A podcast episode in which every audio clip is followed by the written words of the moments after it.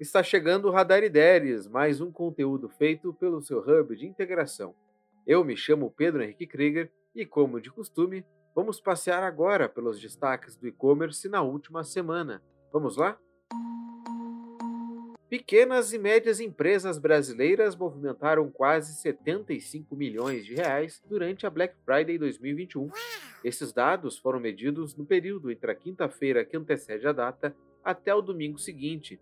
O levantamento foi realizado pela Nuvem Shop. O total faturado pelas PMEs foi de 74,7 milhões de reais, 30% maior do que o volume faturado em 2020. O número de pedidos também aumentou, 316 mil, 20% a mais do que no ano passado. As categorias mais procuradas pelos consumidores das pequenas e médias empresas e que mais faturaram foram na seguinte ordem: moda, saúde e beleza, casa e jardim, brinquedos e eletrônicos. Para saber mais, acesse o site da Exame e também acesse o nosso blog Conexão E-Commerce. Lá temos muitos conteúdos sobre Black Friday e também sobre essas categorias que eu citei aqui: moda, saúde, beleza, casa e jardim, brinquedos e eletrônicos, com muitas dicas ricas para você. É, mas apesar do crescimento do e-commerce na Black Friday, a logística ainda é um gargalo. No levantamento feito pela Nielsen e KBIT, cedido para o G1, o mês de novembro teve alta de 19% em faturamento do e-commerce em relação ao mesmo período do ano passado. Foi manchete aqui no radar também. O recorte do mês inteiro engloba a estratégia do varejo de espalhar as promoções de Black Friday ao longo dos 30 dias. Há alguns anos atrás, você deve lembrar, as falhas para a conclusão de compra lideravam as reclamações dos usuários na Black Friday. Hoje, representam apenas 6,5%. O novo desafio das varejistas é aprimorar as entregas, conforme a reportagem do G1.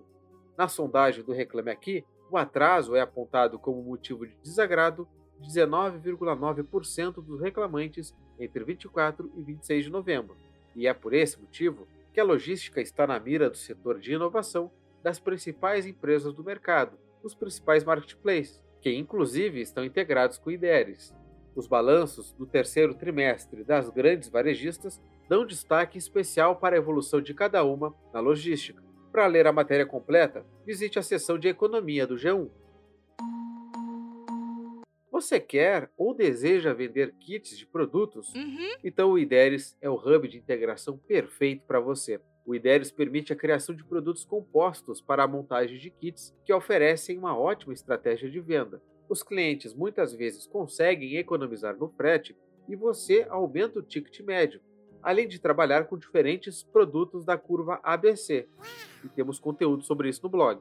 Os kits de produtos são muito utilizados pelos lojistas que estão no IDERES, então venha fazer parte e aproveite os recursos da nossa solução. E o melhor, o teste é grátis durante 7 dias. Converse com um dos nossos especialistas e venha para o IDERES. Esses foram os destaques da semana que separamos para você. Para continuar estudando, acesse o nosso blog Conexão E-Commerce e as redes sociais do IDERES. Afinal, somos o seu hub de integração e nos conectamos sempre para gerar oportunidade. Até a próxima segunda-feira com mais um Radar.